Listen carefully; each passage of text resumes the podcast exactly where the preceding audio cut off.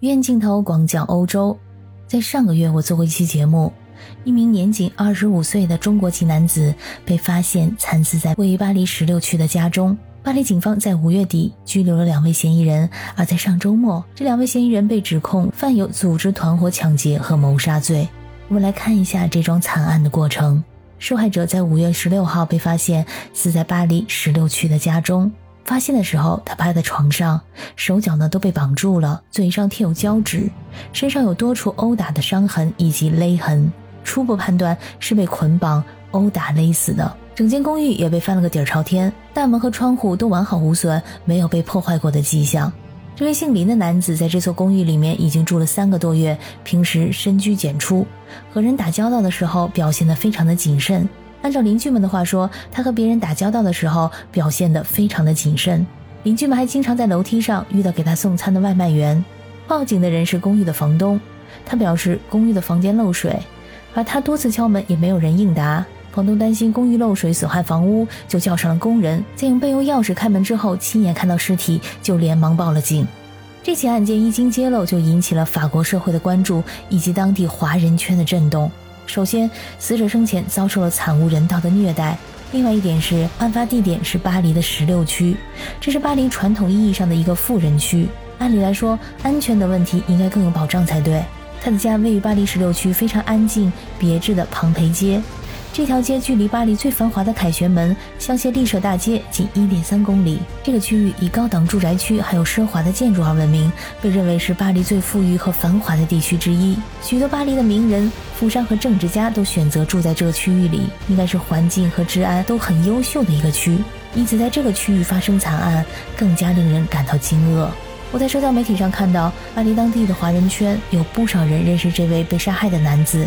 都说这位男子性格很好，表示非常的惋惜。他经常点外卖，在去世之前还跟别人聊天说，曾经遇到假的快递员踩点，当时他就感觉到危险，准备把财物转移，没想到悲剧就发生了。还有和死者同一个学校的学生收到了学校的邮件，通知了这项死亡事件，并且组织了纪念会。那在中国的社交媒体上也引起了大家的讨论。有博主分析，提醒大家之后买任何贵重的物品，尽量到快递领取点领取。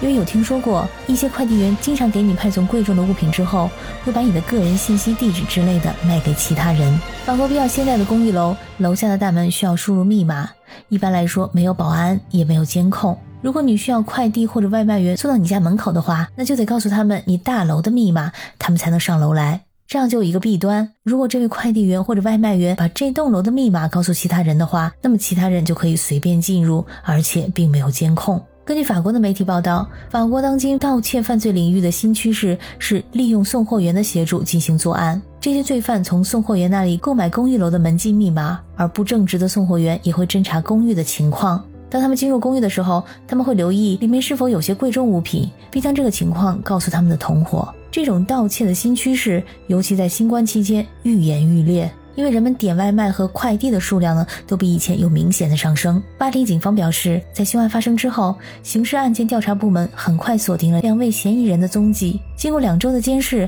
在九十三省和九十四省分别抓获了两人。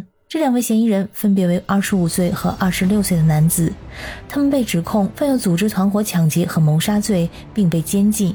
他们涉嫌在二零二三年五月十五日至十六日的晚上进入此二十五岁华人男子的住所，将其捆绑并勒死。在调查过程中，警方发现凶手偷走了受害者的奢侈品和其他的钱财，而公寓的前门则是完好无损，没有被撬的迹象。刑警队的调查人员对受害者的背景进行了详尽的调查。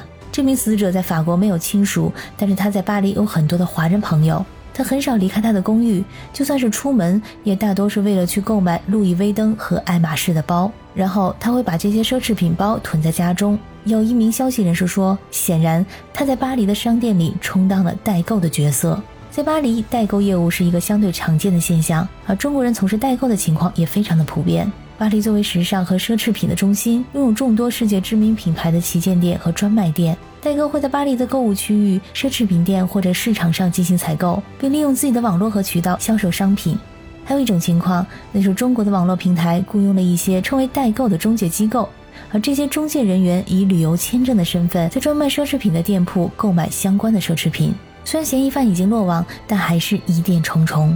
谋财就谋财，为什么一定要害命呢？如果他们的目标仅仅是盗窃华人男子的奢侈品包，那么他们为什么要用如此残忍的手段来对待他？也许是凶手们试着逼他说出他存款的藏匿地点吗？然而，两名嫌疑人在接受调查人员和预审法官的问询时啊，都保持了沉默。感谢收听本期的《医院镜头》，我是可可鱼，我们下期再见。